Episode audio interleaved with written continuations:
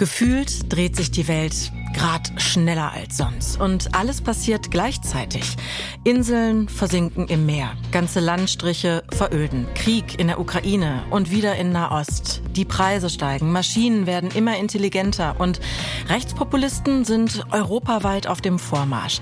Das ist doch nicht mehr nur eine Zeitenwende. Das sind ganz viele. Und zwar ohne, dass wir ganz genau wissen, wohin sich diese Zeit eigentlich wenden wird. Wir treffen Menschen, die diese Umbrüche in ihrem Alltag spüren. Ihre Geschichten erzählen wir im neuen Deutschlandfunk-Podcast Schmetterlingseffekt. Wie zum Beispiel die von Hendrik, der als Kind davon träumt, den Friedensnobelpreis zu gewinnen und in dem der russische Angriffskrieg einen Schalter umlegt.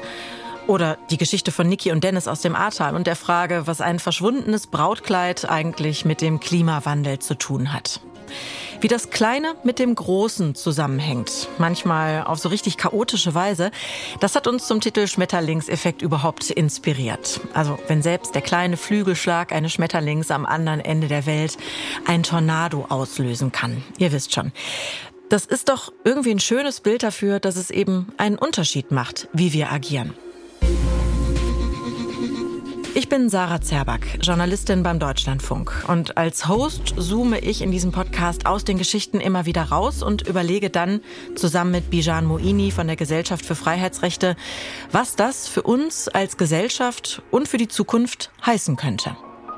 Also du bist Jurist und Autor, bist du auch so, so eine Art Public Intellectual? Das würde ich von mir selbst nie sagen. Also Aber ich, ich darf das doch von dir sagen, oder? Ja, du darfst das sagen. Man kann uns dann quasi so ein bisschen beim Denken zuhören.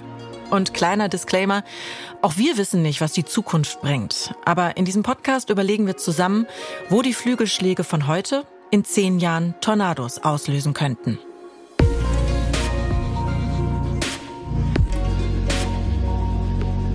Schmetterlingseffekt. Ab dem 8. November in der DLF Audiothek.